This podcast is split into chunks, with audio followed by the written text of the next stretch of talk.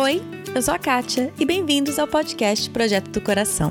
O objetivo desse podcast é abordar qualquer assunto com clareza, base bíblica e vulnerabilidade.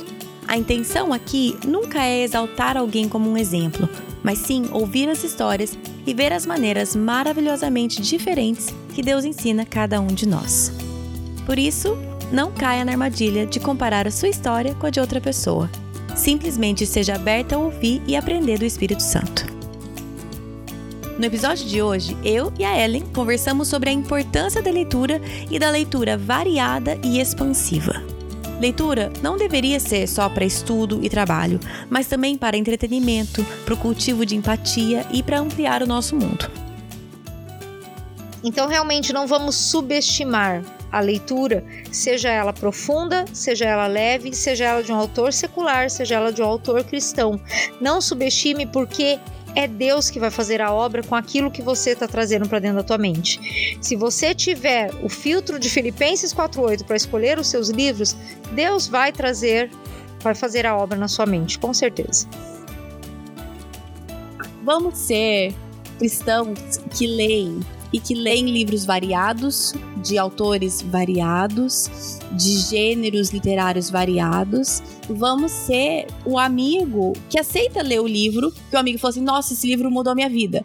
Por mais que você fale assim, meu, esse autor não tá certo não, esse aqui tá errado. Leia para você poder dialogar e conversar, para você entender as atitudes desse seu amigo, desse seu colega, desse seu familiar. É, esteja disposto a entrar no mundo de outra pessoa e não só exigir que aquela pessoa entre no seu mundo. Então, vamos lá falar novamente sobre livros e literatura com a Ellen Kreter.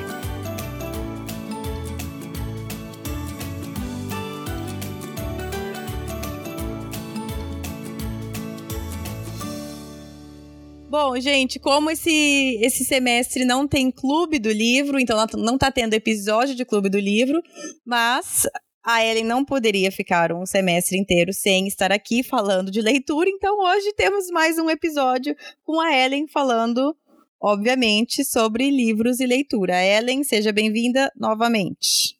Oi, pessoal, não consigo ficar longe de você, gente. Precisei me intrometer num semestre aqui, precisava. Então, Ellen, vamos, vamos entrar no assunto hoje, que é eu, eu, coloquei até aqui o título, mais ou menos aqui, leitura expansiva. O que, que eu quis dizer com isso? Que a gente, você até teve a ideia de falar sobre isso, que é a importância de ter uma leitura que não só aprofunda é, o C.S. Lewis ele fala sobre isso. Eu acho que, que, ele fala sobre a importância não só de aprofundar em um tema, mas de expandir, ter uma leitura que expande os seus horizontes, não só te aprofunda num assunto. Então, Tendo dito isso, nós vamos falar sobre isso, sobre a importância de ler livros variados, de estilos literários variados, de autores variados. Vamos lá, Ellen. É, eu, eu, fiz um esqueletinho pra gente, porque senão a gente vai muito longe. Então, nós vamos. Vou, vou dar um esqueletinho mais ou menos pra você conseguir seguir com a gente, quem tá ouvindo.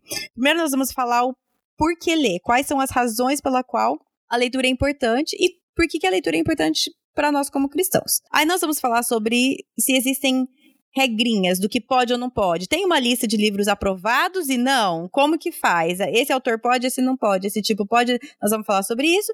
E aí, no final, nós vamos falar um pouco sobre a importância de ter um pensamento crítico, mas tomar cuidado para a gente não pegar essa ideia de, ah, eu tenho que um, ter um pensamento crítico, ser beriano e tudo mais. E, e fazer disso uma desculpa para ser uma pessoa crítica que fica só esperando né, para apontar o dedo no erro do outro. Então é mais ou menos esse o caminho que nós vamos percorrer, certo, Ellen? Isso aí, isso aí. Então, então vamos começar então, Ellen, com por que ler? Qual que é a, parece uma coisa batida, só que quando eu tava falando com o Thiago sobre isso sobre, em relação a outra coisa, mas quando a gente não sabe a nossa, nossa motivação por algo, a gente acaba sem entender e sem rumo. Então, nós precisamos entender qual a motivação daquilo, por quê, nesse caso, por que é importante ler? Qual é a importância da leitura para o cristão e para o ser humano em geral? Para a gente entender, então, ah, ok, é por isso, esse que é o, objetivo, esse que é o alvo, esse que é o porquê. Então, eu tenho né, um caminho um caminho traçado melhor, eu tenho um, um caminho a percorrer. Então, o Tony Heinck, no livro dele Lit, que ele fala só sobre leitura, ele diz assim que nós somos o povo do livro. Uhum. E que é um absurdo o povo do livro não ler. e eu gostei muito quando eu vi isso, porque nós temos o livro mais importante a nosso dispor, que é a Bíblia, que é a palavra de Deus.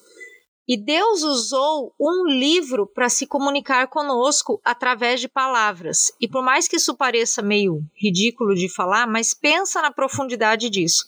Se você pensar que Deus, autor do universo, aquele que pode fazer um anjo aparecer na tua frente, que na Bíblia escreveu com um dedo, com uma mão que não existia na parede, que fez leões fecharem boca, coisas incríveis, ele escolheu um método tão simples tão acessível, na maioria dos casos, que chega quase ao ponto de ser banal para se comunicar com a humanidade. Ele escolheu um livro e nesse livro tem palavras. Hum. E isso tem muito a ver com a questão de quem é Deus, né? Ele fala, no princípio era o verbo, o verbo estava com Deus. O primeiro versículo da Bíblia fala que no princípio Deus criou os céus e a terra e disse Deus, haja luz. Ele usou a palavra para trazer tudo a criação. Uhum. Então, ler, para nós que somos cristãos, é muito mais do que um bom hábito, é uma obrigação. Uhum. É algo que deveria estar na nossa essência, no sentido de querermos ter conexão com esse Deus. E se Deus deu uma importância tão grande para nos dar um livro, nós deveríamos ter esse mesmo senso de importância. Isso. Então, assim, já começa botando um peso gigante nas suas costas, mas que é verdade. Certo. Agora eu vou jogar uma coisa aqui, só para pedir para você falar sobre. Ah, tá bom. Somos o povo do livro, precisamos ler, mas então precisamos ler somente o livro. É só Isso, a Bíblia é. que é importante leitura. É, é claro que nós pensamos igual nisso, que não, mas eu sei que. É, não, entendi. Tem muitos. Tem muitos é, não sei, cristãos que pensam que qualquer leitura que não for a Bíblia é perca de tempo, é desnecessário, e alguns até dizem que, na verdade, você está é, gastando seu tempo com outras coisas que não valem a pena quando você deveria estar lendo a sua Bíblia. O que, que você diz sobre isso? Então, esse mesmo Deus que nos deu um livro, ele também nos deu um cérebro. E esse cérebro precisa ser trabalhado para ele funcionar. Então, quando a gente fala de leitura, a gente está falando muito mais do que apenas ler para você, porque você tem que aprender a ler, porque você tem que ter conhecimento. A gente está falando de uma questão de você usar algo para fortalecer esse cérebro, fazer esse cérebro aprender a pensar. E como é que você exercita? Quando você pensa. Quando você é exposto a muitas situações para você pensar. Uhum. E aí vem o grande lance. Ah, daí o cristão deveria só ler a Bíblia é uma perda de tempo não ler nada. Não, a Bíblia é o livro fundamental para nós cristãos lermos, no sentido de nós conhecermos o nosso Criador. Porém, quando eu me limito a apenas isso, eu não estou fazendo essa outra parte, que é minha responsabilidade, de eu exercitar meu cérebro no sentido de que eu vivo num mundo e esse mundo tem uma forma de pensar, esse mundo tem uma maneira de uhum. analisar as coisas, uhum. e que se eu leio coisas que estão fora do âmbito cristão para entender um pouco melhor esse mundo, eu vou conseguir fazer a relação disso muito bem. Uhum. A gente vai entrar nisso mais para frente, mas a grande questão é tudo que a gente lê passa por uma cosmovisão. Cosmovisão é o quê? Aquela visão que você tem de alguma coisa. Então, por exemplo, um exemplo bem simples. Se eu ler uma revista sobre carros, eu vou entender 5%, porque a minha cosmovisão de carros é zero. Carros servem para andar. Eu só sei isso. Agora, se o dono de uma oficina com 20 anos de experiência, ele lê um livro sobre carros, ele vai ter tanta coisa crítica, tantos outros pensamentos, tanto aprendizado naquela leitura que nem se compara ao meu. Por quê? Porque ele tem uma cosmovisão bem formada daquela área. Hum. O que eu acho legal é que quando um cristão que conhece a Bíblia lê qualquer outro assunto, ele consegue trazer dentro dessa cosmovisão aquilo que é útil, aquilo que é bom, aquilo que ele pode aprender, aquilo que ele vai aproveitar de alguma outra maneira. Então, sim, nós temos que expandir nossa leitura. E é interessante tu ter falado isso, porque eu lembro da minha adolescência, quando eu, eu comecei a gostar de ler muito cedo. Então, claro, eu lia livros de escola tal. E depois eu comecei a descobrir os livros de mistério, né? Tipo Agatha Christie, uhum. que tem um uhum. assassino e você tem que descobrir aquele negócio uhum. todo. E eu lembro de uma pessoa dentro da igreja, eu devia ter meus 14 anos. Eu lembro de uma pessoa dentro da igreja falar assim para mim: "Nossa, você tem que cuidar com o que você lê, porque essas coisas podem te influenciar. Daqui a pouco você tá achando legal fazer isso". E eu lembro que eu olhei para aquilo e pensei assim: "Nossa, será que tá errado eu ler isso aqui então?" eu lembro que na minha mente de 14 anos eu fiquei pensando: "Gente, será que eu posso vir a gostar de de, de assassinato ao ponto de pensar que eu quero assassinar alguém porque eu tô lendo um livro?" Claro que eu era muito nova, talvez, para administrar isso, mas é um pensamento que muitos têm. Que o livro ele vai ter tal poder de te influenciar que ele pode até te levar para esse mau caminho. E sim, ele pode. Uhum. Vamos falar disso daqui a pouco. Sim, sim. Mas a grande questão é você se limitar a ler apenas coisas da Bíblia, ou só ler a Bíblia, ou só livros cristãos, porque isso é usado por Deus e qualquer outra coisa usada pelo diabo é um pensamento muito limitador. Sim, e é o que você falou, não, nós não estamos aqui dizendo que qualquer livro vale a sua leitura de forma nenhuma, mas esse, esse negócio, né, tipo de que a gente pensa, e que é verdade, de a suficiência das escrituras, a Bíblia é o suficiente, só a escritura, todas essas coisas assim, é, são verdade, só que eu acho que a gente não entende o, o, a Bíblia é suficiente para quê? A Bíblia é suficiente para revelar quem Deus é para o seu povo, para contar a história de Deus através de toda a humanidade ela é suficiente para isso, ela é suficiente para a transformação do nosso coração, ela é suficiente para a nossa instrução na história de Deus e quem Deus é. Ponto. Ela, ninguém vai achar que ela é suficiente para um cirurgião cardíaco, que ela é suficiente para é, ou seja, eu acho que a gente leva essa ideia da suficiência das escrituras para um lado que a Bíblia ela não se propõe a ser suficiente em todos os assuntos. Ela tem todo o conhecimento que nós precisamos para saber quem Deus é e a história de Deus.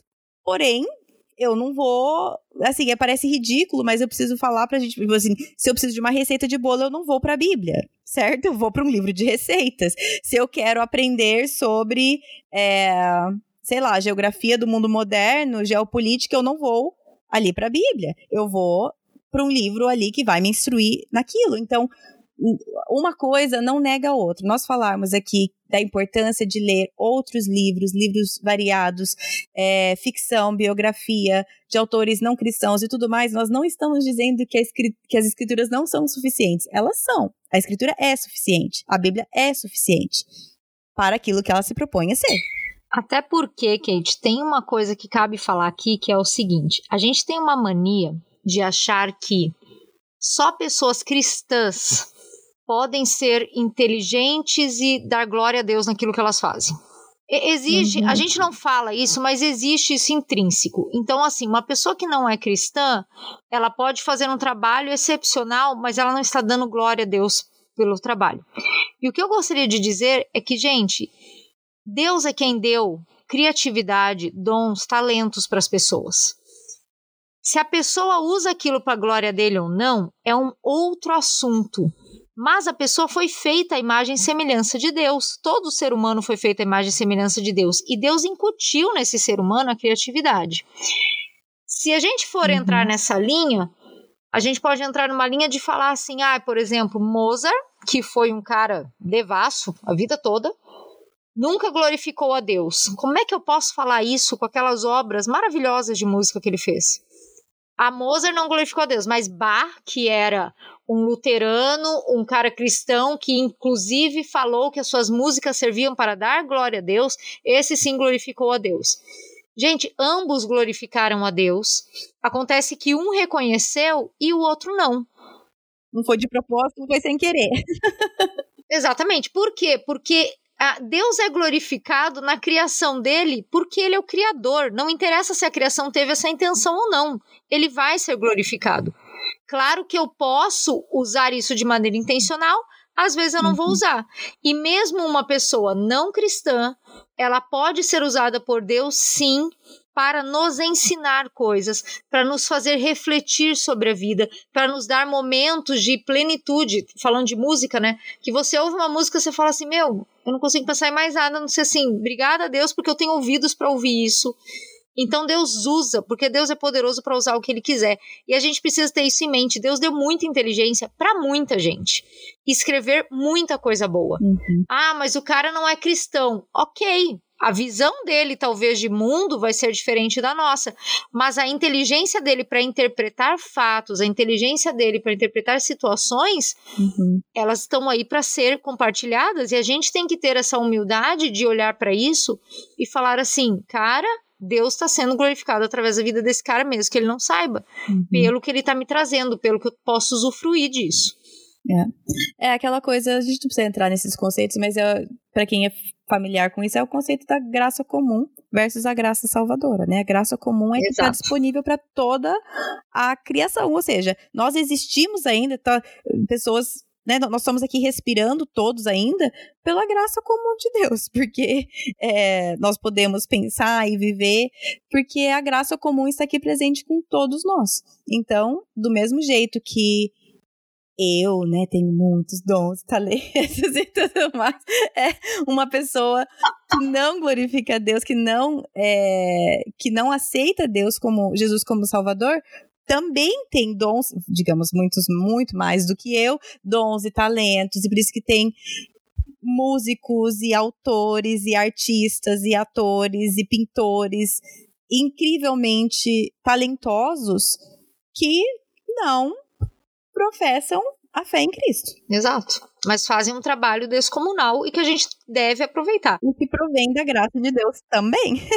Um parênteses aqui só, eu achei tão interessante, eu vi numa caixinha de Instagram isso, que uma pessoa tava falando sobre consultoria de imagem, você aprender qual que é o seu estilo, pra você se vestir bem e tal. Aliás, meu sonho fazer esse negócio. Aí, ela tava falando sobre isso e abriu uma caixinha, daí alguém perguntou assim: a sua consultora de imagem era cristã? Aí a resposta da pessoa foi assim: esse não era um requisito quando eu procurei. Eu queria alguém que entendesse do assunto. Aí depois a continuação foi assim, ah, porque eu acho perigoso, porque quando não é cristã ela pode te levar pro lado do consumismo e tal. Eu fiquei pensando, gente, aí de novo, né? Tudo pode me levar para tudo, É. sabe? Assim, Sim. tudo pode me levar para tudo. A questão é como eu vou lidar com a coisa. Agora imagina eu não pegar daí um serviço de alguém só porque a pessoa não é cristã, apesar da pessoa ser gabaritadíssima na área. Então assim, a gente precisa aprender a ter esse equilíbrio e parar de achar que só cristão faz coisa boa. Uhum. Até porque não é. E vamos entrar nisso quando a gente fala sobre livros cristãos também. Então vamos entrar nisso já, né? Porque a gente também não exige que o nosso eletricista seja cristão, né? Que o nosso pintor seja cristão, Exatamente. que o nosso cirurgião seja cristão. A gente não exige essas coisas. Agora, eu tô falando isso, mas tem algumas posições que eu acho muito importantes, por exemplo, né? Psicólogo, eu acho importante ser uma pessoa cristã. Então, então, assim, de novo, tá, gente? Entenda que as coisas que nós estamos falando aqui não são regra pra tudo. Nós vamos entrar nisso até agora, né? Vamos entrar aqui. Quais são as regrinhas? Ellen, diga aí a nossa lista de regrinhas. O que pode e o que não pode ler. Existe uma regra assim? Como que. Qual, qual que é a lista do que pode e que não pode ler? Então, gente, se eu chegasse aqui e der uma lista, eu ia estar sendo extremamente hipócrita. Porque Irresponsável. irresponsável, porque assim, não, não existe, não, não tem no mundo como você fazer uma lista de títulos por, pre- permitidos e títulos proibidos. Agora, de novo, né, a Bíblia é suficiente para aquilo que ela se propõe. E a Bíblia dá alguns princípios que eles são muito claros, muito norteadores. E tem um versículo que para mim ele é, ele é- eu falo que ele é o versículo que me segue na minha vida, porque eu já usei ele em tantas situações, porque eu acho que ele é muito abrangente, que é Filipenses 4:8, que fala Uhum. tudo que for verdadeiro, justo, puro, bom, amável, de boa fama, se alguma virtude há e se algum louvor existe, seja isso que ocupe o seu pensamento. Quando você pensar em livros, você tem que pensar que você está botando coisa para dentro do seu pensamento, certo? Uhum. Então esse versículo ele tem que ser um norteador. Esse livro que eu vou ler, ele é, ele traz alguma verdade ou ele é completamente contra a verdade da Bíblia? Ele, ele é assim totalmente oposto. Ele vai simplesmente escrachar com tudo que a Bíblia falou. Ou melhor ainda, né? Não só se ele traz uma verdade, mas ele ele traz uma mentira disfarçada de verdade que pode me confundir. Uhum. Ele é um livro bom, ele é um livro que vai me fazer mais justa. Enfim, quando você pega esse versículo de Filipenses, ele é um super norteador. E daí, o que, que eu quero dizer com isso? Eu quero dizer que nós temos que ter alguns princípios muito claros na nossa mente quando a gente fala de livros, porque a gente não pode cair naquela de que esse autor não é cristão, então não leio, esse é cristão, eu leio. Ou, ah, não, esse autor só escreveu clássicos, então eu vou ler, esse é mais moderno, então eu não vou ler. Uhum. Porque, de novo, nós estamos falando de pecadores ou pecadores. Uhum. E eu já tive acesso a livros cristãos que era tanta barbaridade mas tanta barbaridade que eu parei e falei assim: que perda de tempo. Era melhor eu estar tá lendo, sei lá, Quincas Borba. Memórias Póstumas de Brás Cubas, aqueles livros chatos de vestibular. Era melhor uhum. do que aquilo. Porque era uma teologia tão falsa, tão errada, e não estou dizendo que é uma questão de visão de teologia, tá, gente? Estou dizendo que era realmente uma coisa afrontadora à Bíblia. E uhum. tava, era de um autor cristão, estava se passando por um cristão e um monte de gente às vezes lendo achando que está lendo uma coisa boa. Então, de uhum. novo, nós temos que aprender a ter esse senso crítico de o que, que a Bíblia fala, qual é o princípio por trás. O princípio é Filipenses 4:8, trazer à minha mente aquilo que alguma virtude tem, algum louvor existe, é isso que vai ocupar minha mente. Uhum. Como que eu uso isso na prática? Uma forma que eu acho é Uh, primeiro pegando conselhos, né? Acho que tem muita gente que lê muita coisa, que é pastor da sua igreja, teu pastor de jovens, são pessoas que você pode talvez confiar nesse sentido desse critério de falarem alguma coisa boa. Uhum. Agora uma outra coisa que eu sempre falo para os meus filhos é assim: tudo que é antigo e resistiu ao tempo é mais fácil de você confiar. Uhum, Querendo sim. ou não, quando eu falo de livros clássicos que existem há 60, 70, 80, 90 anos e o livro continua aí sendo publicado, gente, alguma coisa boa tem, porque coisa Sim. ruim não resiste ao tempo. É verdade. Eu, eu, tava com isso, eu tô com isso nas minhas anotações para falar. Fala, leiam livros velhos. Não, mas é, porque às vezes é difícil você saber ah, o que, que eu leio. Aposte nos clássicos. Ai, mas a linguagem é muito velha, não sei o que. Gente, não é. É que Exercício nós temos. Não, e assim, é que nós somos uma cultura que lê gibi, né? Aí é complicado. É. Quando você é de uma cultura que lê gibi, gibi. Eu diria leia gibi também. Também, não tem problema. Mas quando você é de uma cultura que só lê gibi, sim, sim. aí quando você pega um C.S. Lewis, uma Jane Austen, uma coisa mais assim, que usa verbos e tal, um Tolkien, você já fica meio assim, nossa, o que, que esse cara tá falando? É uma questão de se acostumar. Uhum. Agora, tem muitos clássicos que eles não são complicados de ler, e o que, que acontece com os clássicos? É exatamente isso, eles são quase atemporais Uhum. São pessoas que conseguiram escrever há anos atrás, mas eles conseguem trazer a realidade para o mundo de hoje e você consegue aplicar aquilo ao mundo de hoje. Sim. Então, são livros que realmente você pode confiar quase de olho fechado. Eu digo quase de olho fechado até para livro cristão, tá? É. Mas você pode quase confiar que assim, meu, vai sair coisa boa dali vai, vai ter coisa boa. Assim como os livros cristãos. Existem autores que eles resistem ao tempo. Os caras escrevem há muito tempo. Então, você já meio que pode pode saber que eles são bons. E outra coisa, gente, é aprendam a pesquisar críticas de livros na internet. Eu era uma pessoa que eu não fazia isso, porque eu falava que os caras davam muito spoiler. Hum. Até que eu aprendi a fazer isso. Porque assim, quando você pega um livro que você fala, ah, esse livro tá todo mundo falando, deixa eu ver do que, que se trata. E você vai lá numa resenha, você vai lá numa crítica, lê duas, três, você já consegue ter uma ideia do que, que o livro quer te passar. Isso. E aí, vai entrar a 1 Coríntios 6,12, que fala: todas as coisas me são lícitas, mas nem todas me convêm.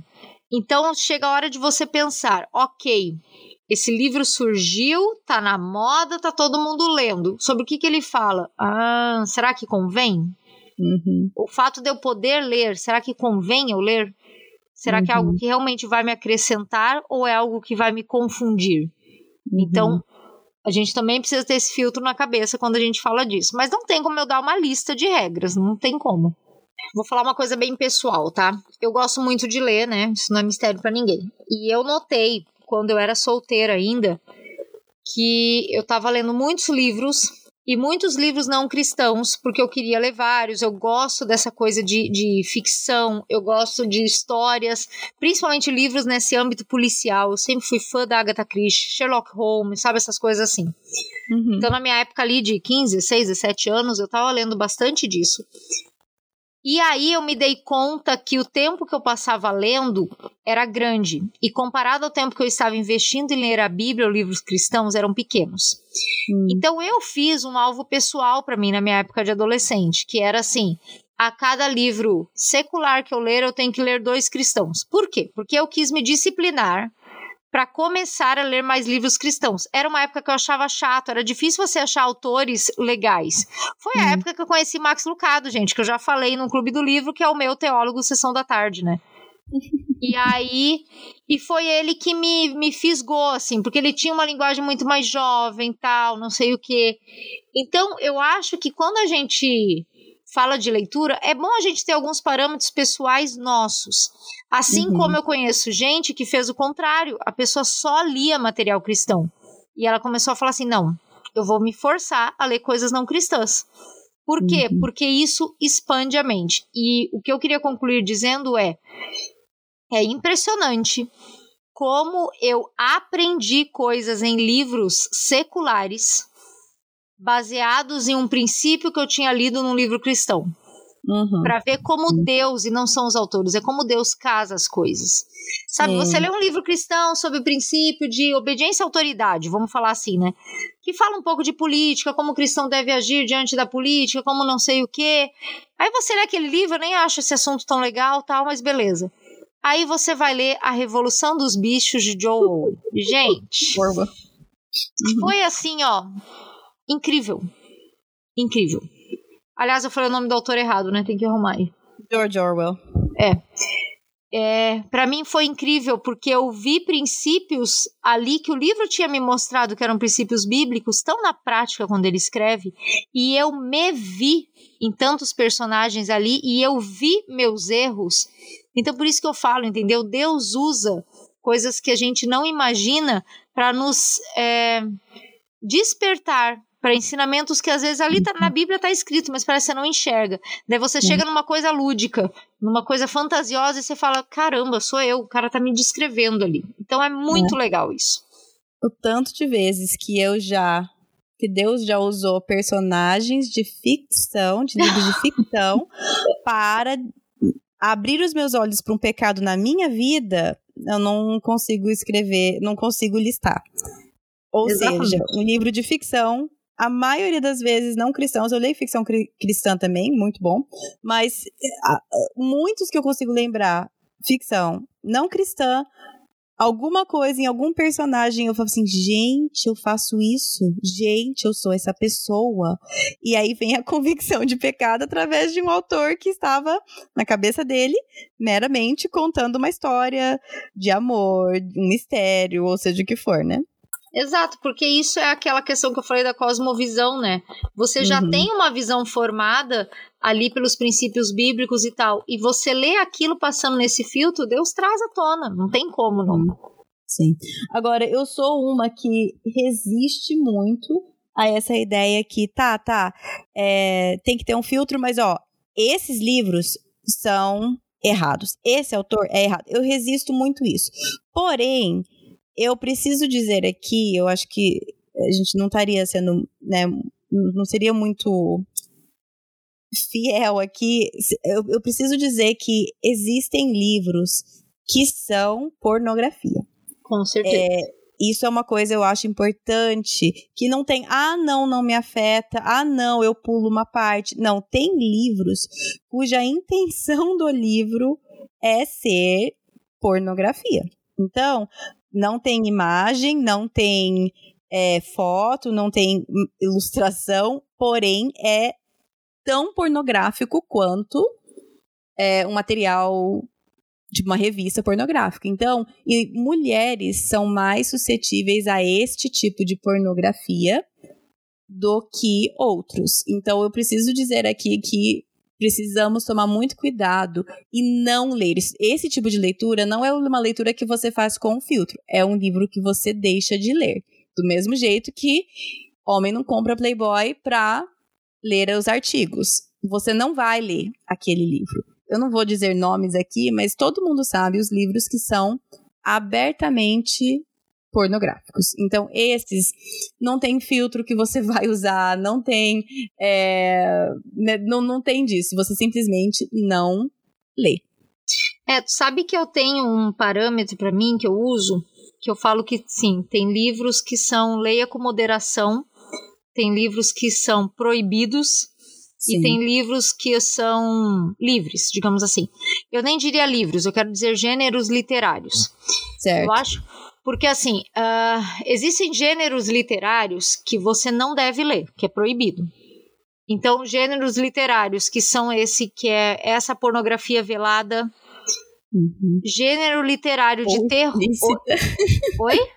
Ou explícita, gente, tem é, alguns não, livros É que eu falo, eu falo pornografia velada porque não tá porque mulher é um pelada livro, na né? capa, né? É, então, porque assim, eu tô assim, lendo, né? Uhum, tem uma história por trás, mas é pura puramente sexo o livro inteiro, né? Exato. Alguns determinados livros sobre de terror que eles são explicitamente algo demoníaco mesmo, uhum. assim como filmes de terror, gente. Tem alguns que são para mostrar e enaltecer o demônio, sabe? Livros de uhum. possessão, esses negócios. É o tipo de coisa que eu falo, não leia, não vai te acrescentar nada. Sim. Aí tem as literaturas que são leia com moderação. Uhum. E aí é o que? Romance entra nisso. Suspense. Por que, que eu tô falando isso? Porque um romance é um livro super legal de ler. Porém, foi bem o que a Kate falou. Nós mulheres somos muito suscetíveis àquilo que a gente imagina a partir da leitura.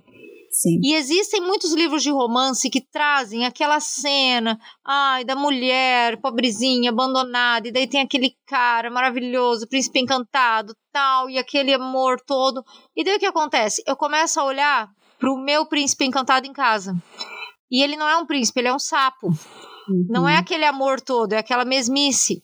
E daí eu tô tão envolvida naquele livro que eu começo a comparar o, o cara do livro com meu marido tal. Então por que, que eu tô falando leia com moderação? Ai, não é para ler romance porque todos fazem isso? Não.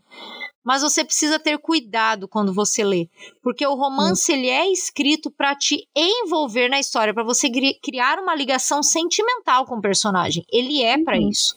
Uhum. E você tem que pensar até onde você vai conseguir fazer isso sem querer entrar naquela vida sem querer Sim. ter aquela vida. E, gente, tô falando isso de experiência. Tô falando isso de quando jovem leu o Diário de uma Paixão e esperou aquele cara a vida inteira. Sabe assim? A gente tem isso, leu Amor para Recordar e esperou o cara uhum. que ia fazer toda a tua lista de desejos na vida tal. Sabe? Vai te levar lá no, no limite e, dos dois estados. Isso, já ficar em dois lugares ao mesmo tempo, aquelas cenas. Uhum. Então a gente precisa ler com moderação. E o suspense entra nisso também. Eu gosto de filmes de suspense, de livros que tem, mas por que a moderação? Porque existe um limite entre eu ler algo de suspense e algo que começa a ser aterrorizante. Algo que começa a me deixar neurótica, com medo. E vou dar um exemplo de livro cristão aqui disso. Quem aqui é da época que tinha o livro Este Mundo Tenebroso? Hum, qual que é o título em inglês? Ai, não vou lembrar. Mas é. enfim, esse foi um livro. Se, se, alguém lembrou, é porque tem mais de 40 anos, igual eu, certeza. ah, eu não tenho mais de 40, então eu não sei. tá, se safou. Não conheço, tá? Não conheço, não é da minha Mas época. esse livro, O Mundo Tenebroso, ele foi escrito para falar sobre batalha espiritual.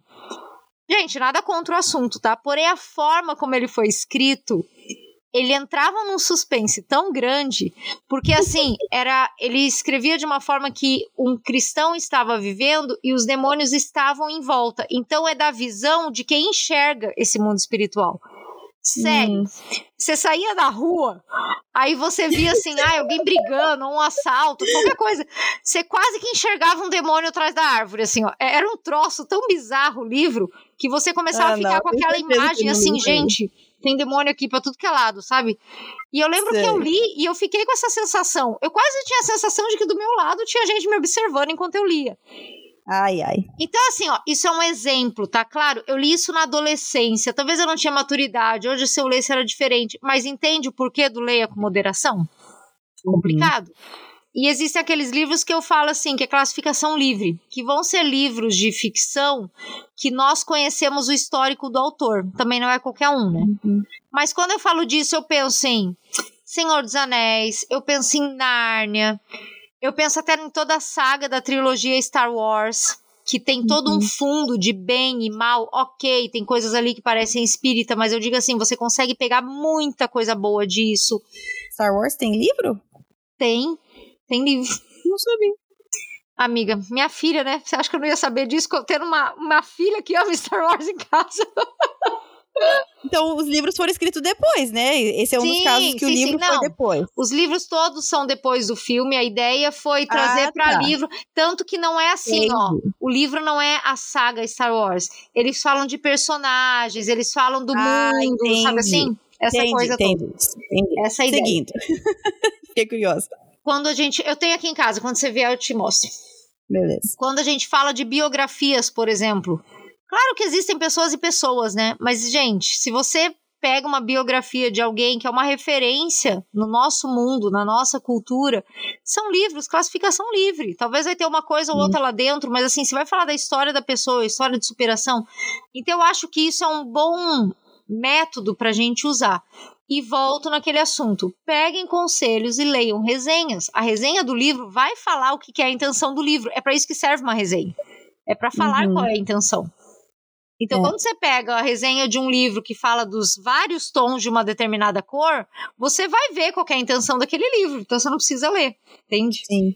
E também lembrar que esses limites, essas coisas, podem ser individuais para cada um. Talvez, por exemplo, é, um, você consegue ler um tipo de livro numa boa e para mim já aquilo já a minha ansiedade vai né, para os extremos, ou aquilo não, de acordo com o meu com histórico, aquilo, eu não consigo ler aquele livro. E é por isso que essas regrinhas, assim, elas são tão perigosas, porque vai que alguém tem um histórico com alguma coisa, e aí aquele livro realmente não é uma boa para aquela pessoa. Só que eu aqui tô falando assim, não, pode ler, pode ler, que é bom. Entende? Ou, ou alguém fala assim: não, esse livro não pode. Só que aquela pessoa, devido ao histórico, a personalidade, leva numa boa. De novo, lembrando que tem algumas coisas que não é não e pronto, o final acabou. Só que a maioria entra aqui numa coisa que nós precisamos de discernimento do Espírito Santo e usar algumas alguns parâmetros. E aí, como você falou, Ellen, de Filipenses 4:8, tudo que é verdadeiro, justo, puro, enfim. Ah, mas ficção não é verdade. Tudo bem, mas existe beleza e verdade naquilo. A história não é verídica, mas existe verdade e pureza e beleza naquilo. Muitas existem. Então, eh, usar esses parâmetros são muito mais importantes do que listinha de fulano e ciclano, o que, que pode, o que, que não pode. Agora, recomendações de livros eu acho ótimo, tá? Listinha, não tô, não tô querendo dizer que toda listinha é ruim. Eu adoro listinha de pessoas, tipo, ah, eu confio nessa pessoa, o que, que, será que aquela pessoa indica? Eu acho ótimo esse tipo de coisa. E só um detalhe, tá, gente? Estamos falando aqui de você adulto, tá? Ai, Se a gente sim. entrar é no assunto criança, aqui, tá, gente? Exato. Se eu entrar no assunto criança, adolescente, eles não têm filtro para escolher. Isso é obrigação dos pais. Sim. Então não vem com essas de assim, não, meu filho de 13 anos, eu deixo ele ler o que ele quiser. Gente, por favor, não Sim. faça isso. De novo, você não precisa ler tudo antes do seu filho. É quase impossível. Sim. Porém, você tem que saber do que, que o livro se trata, qual que é a intenção do livro, quem que é o autor, uma pesquisa mínima você tem que fazer. E daí eu volto no que eu falei. Leia os clássicos. Dê livros clássicos para o seu filho, porque daí você vai ter muito menos trabalho de pesquisa. E também porque online, tem muito tem livro. Tudo quanto é resenha. Eu lembro tem. quando eu muito ingenuamente achava que eu ia conseguir ler tudo antes dos meninos. Ha, ha, ha. Rapidamente, rapidamente, né, isso foi por água abaixo. Só que quando meu filho, ah, eu queria, né, fulano falou para mim dessa série de livros, posso ler essa série? Ai, gente, eu não sei em português se tem, mas tem tantos sites em inglês que eu consigo olhar, sites cristãos, que dão uma, uma geralzinha numa série específica, o que, que tem, o que, que não tem, o que, que você toma cuidado, o que, que você pode conversar com seus filhos. Eu vou lá direto, dou uma olhadinha, esse pode, esse não pode. Esse você pode quando você for um pouco mais velho. Esse daqui, nós vamos esperar um pouco até você chegar em tal idade. Esse aqui você pode, entendeu? Então, assim já ajuda demais. Então, esse tipo de informação tem na internet, gente. Só pesquisar, só, só procurar um pouquinho. E esse filtro para pais, falando só um pouquinho, é, é com qualquer idade, tá, gente? Eu já vi livro pornográfico que era para criança de 4 anos. É chocante, porque a história foi escrita de uma forma que era pornográfica e era para uma criança de 4 anos. Então, sim, nós pais temos que nos responsabilizar pelo que entra na mente dos nossos filhos até eles criarem um senso crítico de fazer as próprias escolhas, tá? Então, tudo que a gente tá falando aqui é para você, adulto. Aí vamos aproveitar e puxar esse gancho no pensamento crítico é, e tudo mais, porque isso é importante, né? Nós, nós estamos falando aqui desde o começo, né? A Ellen falou que nós somos o povo do livro, nós somos chamados à leitura da Bíblia, em primeiro lugar, sim, mas outros livros também. A leitura é algo que expande o nosso mundo, que instiga a nossa criatividade, que nos faz ver o mundo através da perspectiva de outras pessoas, que é extremamente enriquecedor. Falamos aqui sobre algumas regras e regras assim, né? Sobre algumas diretrizes do que escolher ler e tudo mais. E que nós precisamos saber filtrar tanto o que a gente lê e o que nós vamos ler, né? Vou, vou filtrar que livro que eu vou ler, que livro que eu não vou ler, e daquele livro que eu estou lendo, eu vou pedir direcionamento de Deus e, com a minha cosmovisão, que é informada pela Bíblia, vou filtrar e reter o que é bom. Ótimo. Agora a gente precisa ter uma conversa aqui sobre esse pensamento crítico versus ser uma pessoa crítica. Eu não sei se exatamente seria essa forma de, de formular, mas eu queria que a gente conversasse um pouco sobre essa diferença. Ter um pensamento crítico, ou até, se a gente vai falar crenteza aqui, ser bereano, né? Em Atos. Ah, eu anotei aqui, até para eu saber. Atos 17, 10. É, onde fala dos bereanos, Lucas que escreveu Atos, né, tá falando, tipo, que seja como... Peraí, deixa eu até pegar o versículo certinho, peraí. Aqui, ó, deixa eu ler certinho. Tava falando assim. E logo os irmãos enviaram de noite Paulo e Silas a Bereia. E eles, chegando lá, foram à sinagoga dos judeus. Ora, estes, né, os, os bereanos, foram mais nobres do que os que estavam em Tessalônica, porque de bom grado receberam a palavra, examinando cada dia nas escrituras se essas coisas eram assim. Então, essa coisa do, né, falar o crenteza aqui, vamos ser bereanos. Sim, vamos ser bereanos, esses que analisam, a, recebem a palavra e analisam aquilo que recebem. Isso é ótimo. Porém, eu acho que, talvez é uma coisa mais no contexto americano, mas eu, você vai poder me dizer, Ellen, se é, mais, se é aqui também. Eu vejo uma tendência da gente achar que esse ser beriano é ser aquela pessoa arrogante, né? Ser beriano não é ser aquela pessoa arrogante. Nós precisamos ser berianos no sentido de chegar com um verdadeiro espírito pronto a aprender. Esse é o verdadeiro espírito beriano, vir pronto a aprender e levar aquilo que eu recebi, que eu aprendi perante Deus e e, e, averiguar aquilo, ao invés de chegar pronto a caçar o erro, sabe? Acha o erro? Essas brincadeiras de acha o erro. Muitas vezes eu vejo pessoas chegando em contextos, leituras, seja o que for, com dizendo, ai, espírito beriano, mas na verdade eles estão com o espírito de caça o erro, ache o erro. E aí é um problema. Então vamos sim ser berianos, vamos ter pensamento crítico, mas vamos chegar com um espírito humilde, não com um espírito arrogante, não com a crítica já ali engatilhada, pronta a trrr, metralhar. Vamos vir com qualquer livro que fomos que foi selecionado com alguns critérios, vamos chegar em qualquer livro. E não só livro, tá, gente?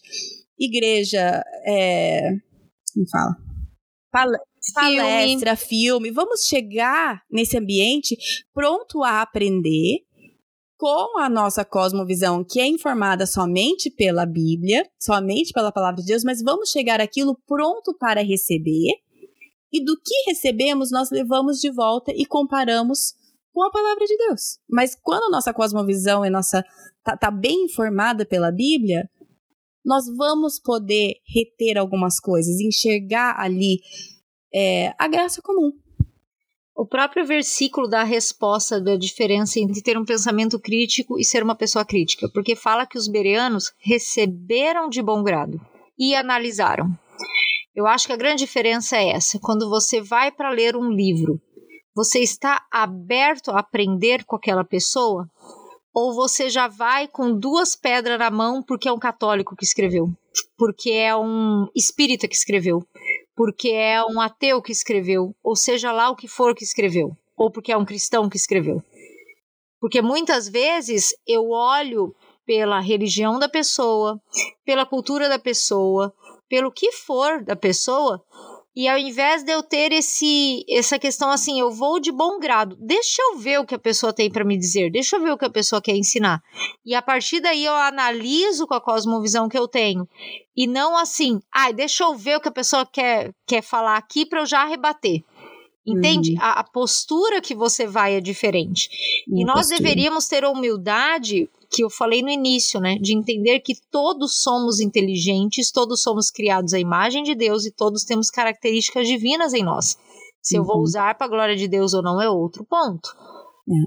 Mas ter a humildade de ir a, a uma leitura de bom grado e a partir daí uhum. analisar. Então acho que esse que é o grande lance, né? Aprender a ler as coisas independente de não independente de quem a pessoa é, é em si, mas assim, de, deixa eu ver, deixa eu ver o que, que a hum. pessoa quis dizer. Talvez a visão dela não bata em nada com a minha. Ok, pelo menos eu aprendi uma visão diferente. Ah, é assim que determinado grupo de pessoa pensa. Exato. Ah, é assim que determinado tipo de pessoa vê. Então isso já me ajuda a lidar com as pessoas no mundo ao meu redor. De uma uhum. forma diferente, porque pelo menos eu entendo como eles pensam. Eu não penso uhum. igual, eu penso completamente diferente. Mas o fato de eu entender me ajuda a ir até eles de uma forma diferente. E uma coisa que a gente não falou lá no início, mas que eu acho importante quando a gente fala do porquê ler. Gente, por que ler? Para você saber se relacionar. Uhum. Você vai ter que lidar com gente muito diferente de você. Você uhum. vai ter que lidar com gente de gênero sexual diferente de você, de religião diferente, de preferência de comida diferente. E se você não entende nada desse mundo, o que, que você vai conversar? Como você vai chegar, sabe? Uhum. Eu sempre gosto de citar um exemplo quando eu falo disso, de uma amiga minha que é vegana. E eu nunca estudei nada desse mundo, nada, porque eu amo comer carne. Então, realmente é um mundo que não, não me atrai. Mas ela me deu um livro e, e me deu um documentário para eu assistir, para falar assim: ah, esse, esse livro, esse documentário que mudou minha visão, tal, tal, tal. Eu sabia que eu estava lendo um livro e vendo um documentário de alguém que apoia, super apoia ser vegano. Uhum. O que que eu fiz? Ao invés de eu ir ali assim, ah, vou só para pegar qualquer furo para daí falar para ela que isso é uma furada e não sei o que, eu fui de bom grado para aprender. Eu falei assim, gente, deixa eu entender o que que é. E, gente, aprendi demais. Demais. Mudou até a minha visão de como eu encaro hoje a alimentação carnívora. Eu continuo sendo, mas mudou bastante coisa. Uhum. Por quê? Porque tenho que aprender, tenho que me ensinar. E o que, que foi bom? Eu tinha assunto com ela. Uhum. Eu tinha agora o que conversar com ela porque eu entendia a visão dela, eu entendia o mundo dela. Então você se torna uma pessoa até mais empática, porque você sabe como lidar com outros assuntos, mesmo não sendo o meu estilo de vida mesmo talvez não sendo eu concordando com aquilo ou não. Mas o fato de eu aprender me abriu portas com a pessoa. É, e aí vai o que você falou, né? O porquê ler. E, e uma coisa que eu acho que eu vira e mexe, eu percebo que eu sou vítima disso de novo. É, que é, eu sempre gostei muito de ler, e eu lia por puro entretenimento por muito tempo da minha vida, né, quando eu era criança, adolescente. Aí na faculdade tinha que ler muito, aí eu lia, acabava que quase não sobrava muito tempo para leitura de entretenimento, né, leitura assim prazerosa.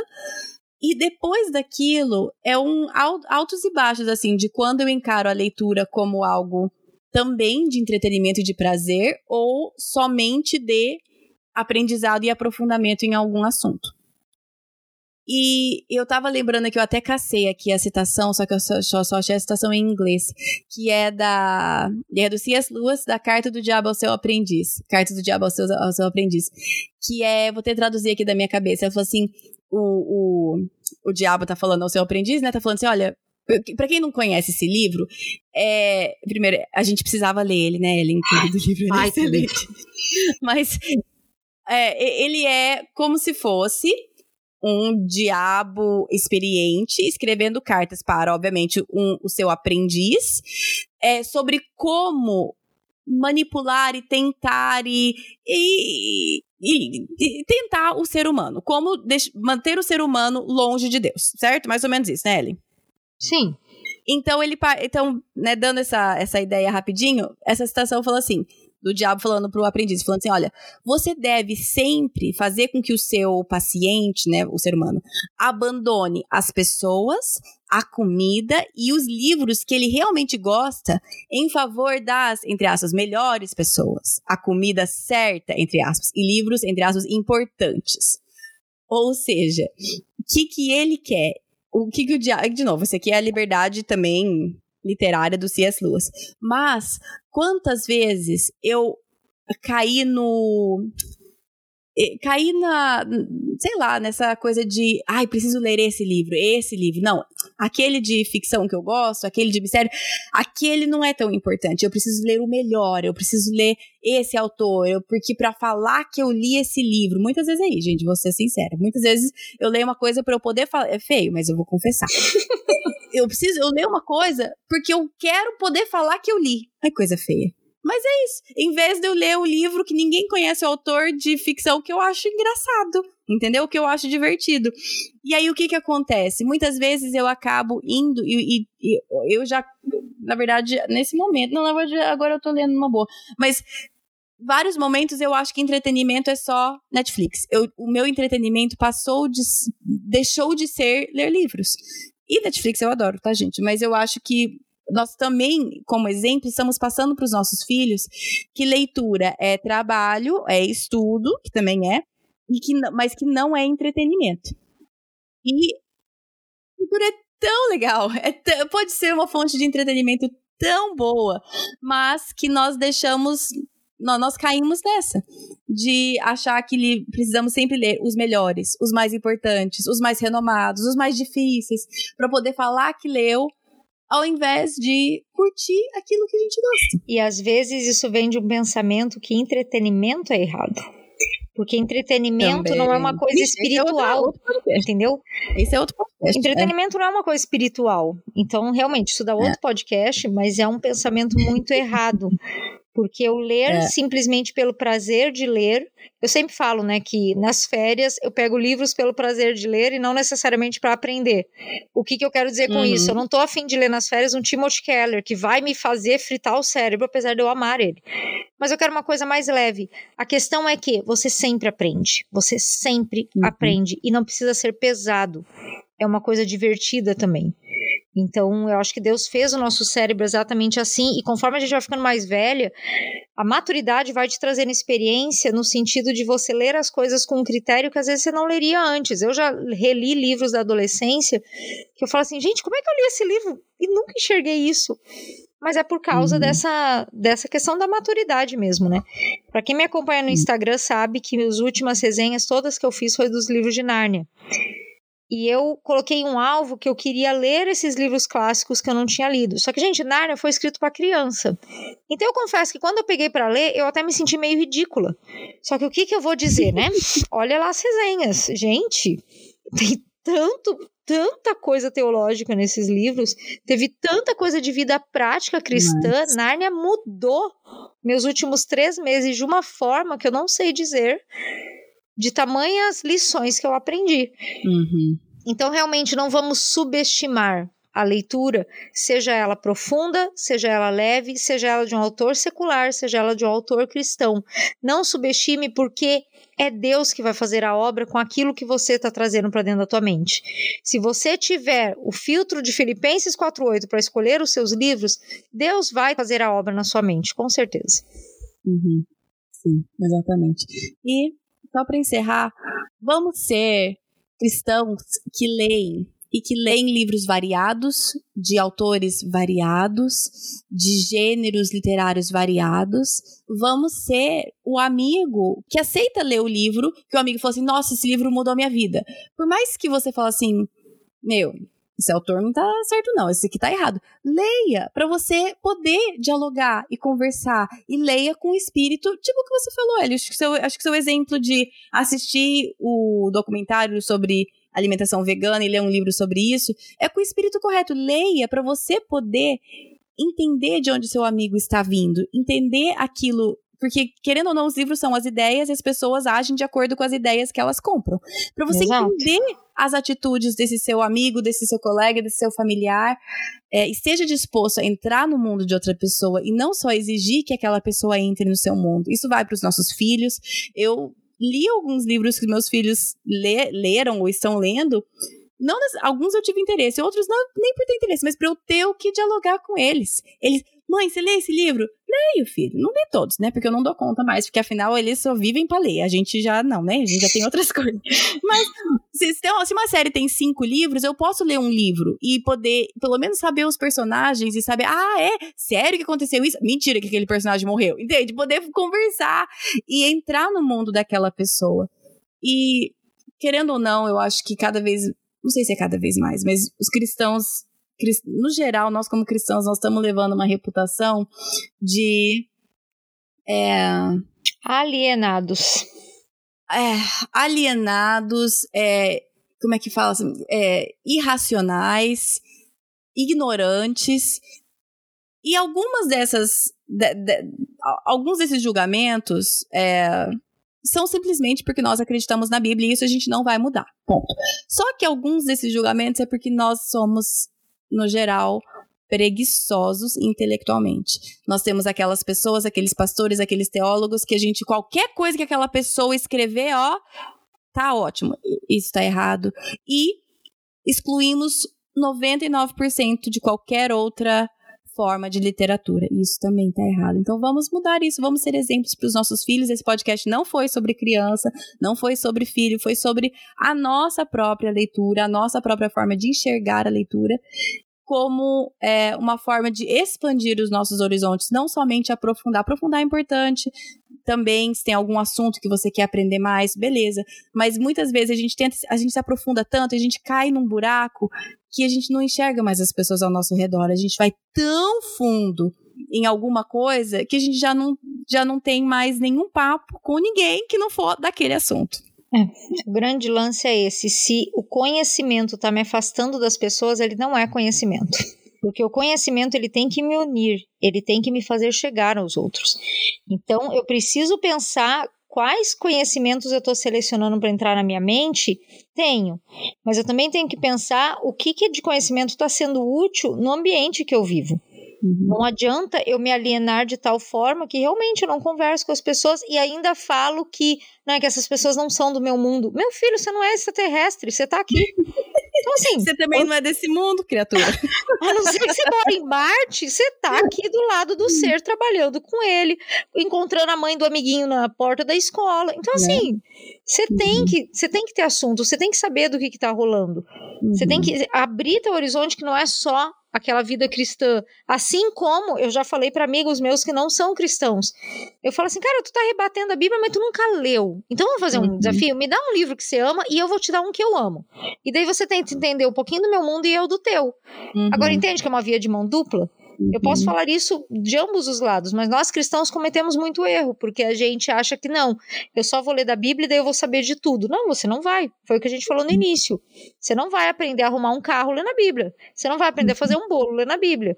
Porque Deus te deu um cérebro que pensa para buscar essa alternativa. Então, Sim. vamos ser pessoas também que são mais intencionais em aprender outros assuntos, né? Sim, vamos usar a Bíblia para formar a nossa cosmovisão, para que a nossa lente pela qual a gente enxerga tudo que a gente vai ler seja de acordo com a palavra de Deus. Isso sim. Vamos nos aprofundar cada vez mais na Bíblia, dedicar mais tempo à leitura da Bíblia, para que os nossos olhos sejam rápidos em enxergar a criação de Deus, a beleza de Deus, a criatividade de Deus em lugares e em pessoas que talvez a intenção não era, mas que a gente, a nossa, cosmovisão, a nossa cosmovisão está tão afiada, porque nós estamos tão imersos na Bíblia, que nós podemos e devemos interagir com outras artes, literaturas, tudo mais, filmes, e ali conseguir enxergar quem Deus é, porque a minha cosmovisão, cosmovisão está afiadíssima e a graça comum ali eu consigo enxergar a graça de Deus ali. Exato. Pronto. Vamos encerrar. Talvez você quer dar uma quer dar uma geralzinha? Nós não estamos tendo clube do livro, não, não tem turma aberta nesse primeiro semestre. Vamos voltar com isso no segundo semestre. E eu e a Ellen escolhemos os próprios os próximos quatro livros, de acordo com a série que vai começar também no segundo semestre sobre identidade. E nós escolhemos os quatro livros baseados nesse tema de identidade e escolhemos também uma ficção, né, Ellen? Isso. A ideia nesse próximo semestre, que vai entrar depois em 2023 ainda com esse, com esse tema identidade, né? A ideia é realmente a gente começar a implementar no Clube do Livro essa questão de leitura expansiva, né? De você abrir os horizontes com outros livros que podem ser bons. Então, dos quatro que a gente escolheu, acho que um deles é de ficção, né? Que a gente uhum. vai estudar com o grupinho que entrar, que se inscrever. E a ideia é começar a fazer isso com outros, usar mais ficção para tratar de assuntos de vida cristã.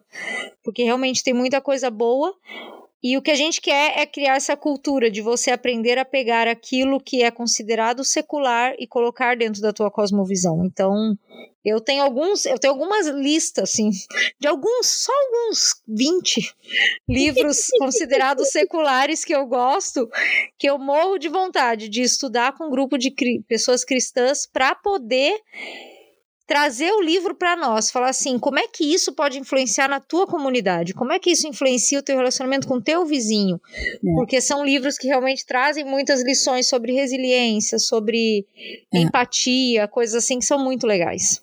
Isso, é.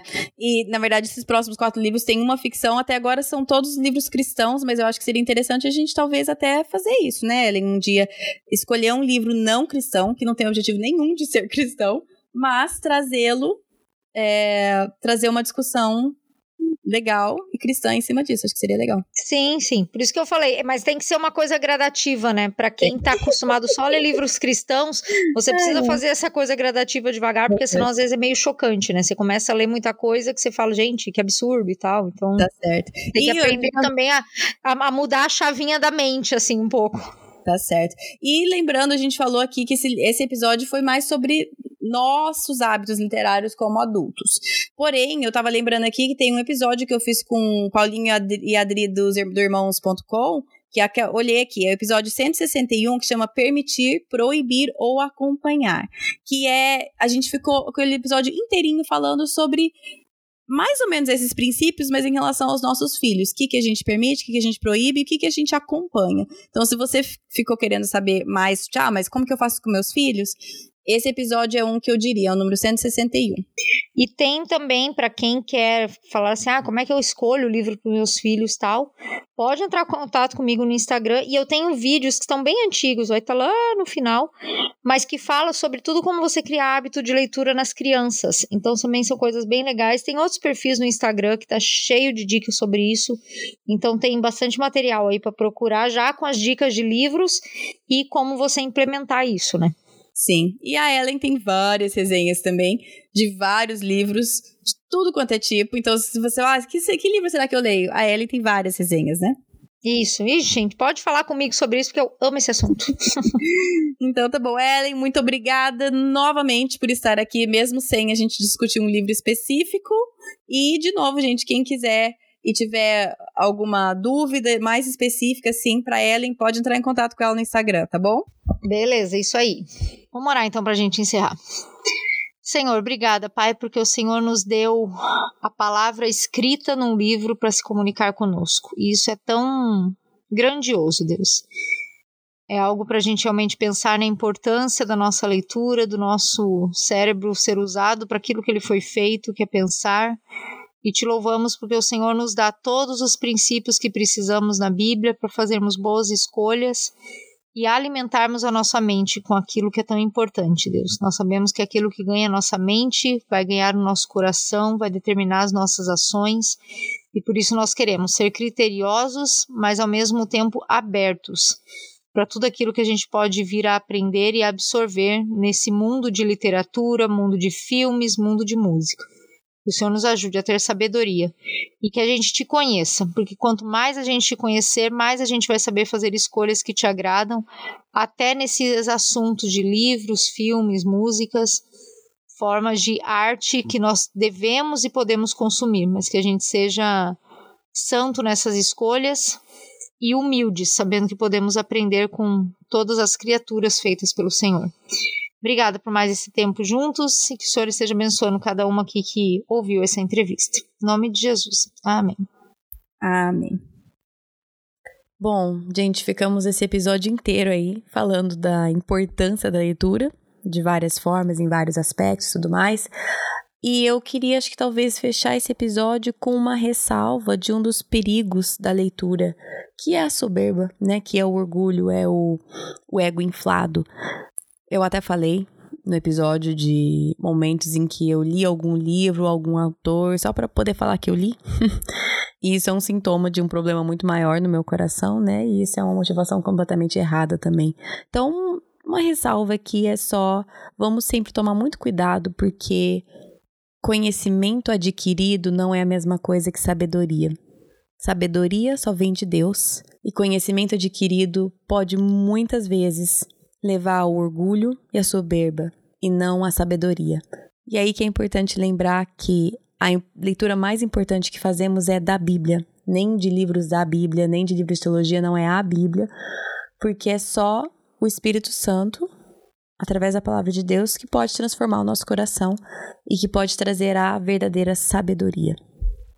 Então vamos sempre ter isso em mente, né? Que por mais que, obviamente, eu e a Ellen achamos muito importante expandir o nosso mundo através da leitura variada, Somente, somente a Bíblia, a palavra de Deus, é viva e eficaz e mais afiada do que uma espada de dois gumes, como diz em Hebreus 4, né? Somente a Bíblia é capaz de penetrar ao ponto de dividir alma e espírito juntas e medula e julga os pensamentos e intenções do coração.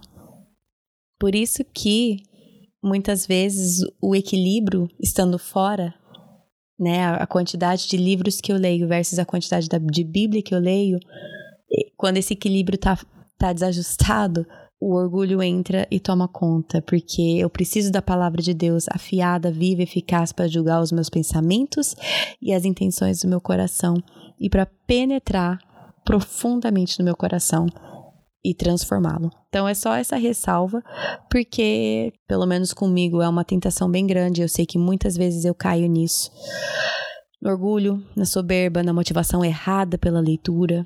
E, e é uma coisa que nós precisamos sempre estar tá trazendo de volta. Então, que Deus sempre nos ajude a manter esse equilíbrio, que nós possamos sempre, acima de todas as coisas, buscar a palavra de Deus, que tem o poder de transformar o nosso coração.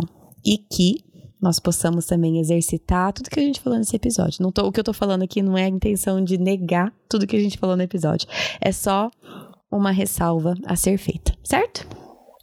Bom, eu sei que esse episódio saiu mais tarde do que era o esperado. Muito obrigada pela compreensão de vocês nessas duas semanas que ficamos aí sem episódios. Foram duas semanas mais corridas, com coisas muito boas, né? Visitar a família, viagem para ver minha avó em Fortaleza. Pude ver alguns de vocês ouvintes lá em Fortaleza. Foi um prazer muito grande conhecer algumas pessoas ali. E agora estamos aqui de volta, seguindo a nossa, nossa rotina aqui em Londrina. Semana que vem vai ter o último episódio da série Atributos de Deus, que é o meu pai, que vai fechar essa série, que vai falar sobre Deus fiel, a fidelidade de Deus. Então, este é o episódio da semana que vem, fechando aí a série Atributos de Deus. Tá bom? Então, este vai ser o episódio da semana que vem. Se você quiser seguir o podcast nas redes sociais, no Instagram é PDC Podcast, no Facebook é Projeto do Coração o site é projetodocoração.com e lá tem um post para cada episódio com tudo que foi falado. Não, tudo que foi falado, mentira. alguns pontos principais para você ter uma ideia do que, que o episódio fala. Se tem alguns recursos mencionados, tem lá. É onde está coletado assim as informações que talvez você queria anotar e não teve tempo. Então, quando tem entrevistado, tem o link do site ou do Instagram da pessoa. Se alguém citou algum recurso, tem os recursos lá para vocês. Então, é onde estão colecionado tudo que você precisa estar tá no site, tá bom? Acho que é isso. Bom final de semana para vocês e até semana que vem. Em Miqueias 5:5, lemos o versículo: Ele será a sua paz. Em Efésios 2,14, vemos o versículo: Porque Ele é a nossa paz. Jesus já veio Ele já nos uniu ao Pai, então essa paz já é nossa. A nossa paz não depende de circunstâncias, porque Cristo é a nossa paz.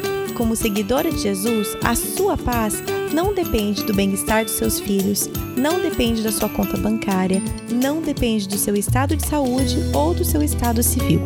Ele será a sua paz. Ele é a sua paz.